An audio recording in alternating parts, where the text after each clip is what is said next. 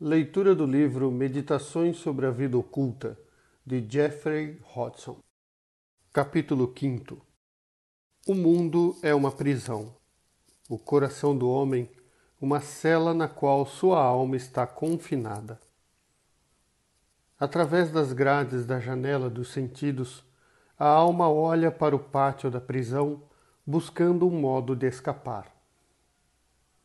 Para muitos, a hora da liberdade ainda não chegou, pois as grades precisam ser quebradas, as portas destrancadas e ainda há guardiões carrancudos que obstruem o caminho. Desejo, paixão, sensualidade, astúcia, ganância, presunção, egoísmo, ódio e orgulho, esses são os poderes que aprisionam.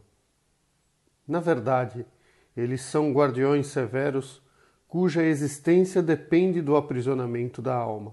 Por isso, resistem vigorosamente à destruição. Lutar contra eles aumenta-lhes a força, pois a atenção que lhes é dada pela alma aprisionada é a fonte de sua vitalidade. A maneira de escapar não é através do conflito com esses guardas. O caminho para a liberdade não é para fora passando-se pelos portões da prisão criados pela submissão às falhas e vícios do eu inferior. O caminho se afasta do conflito exterior e leva para a paz interior.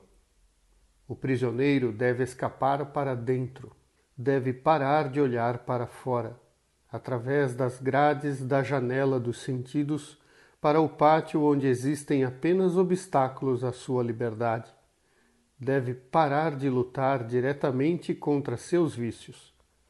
Em vez disso, deve afastar para longe deles o pensamento e concentrar-se em suas virtudes e poderes.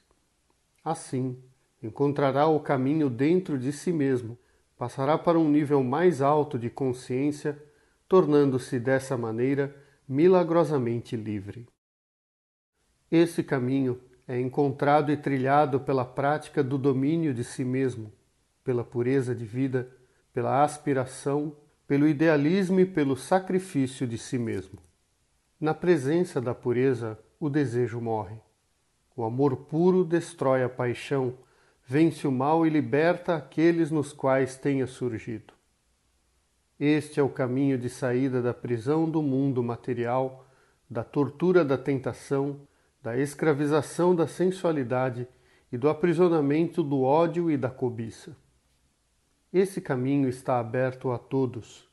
Todas as almas livres o têm trilhado.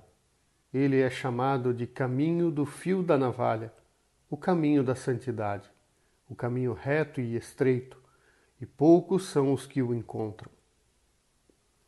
Quase dois mil anos se passaram desde que essas palavras foram pronunciadas.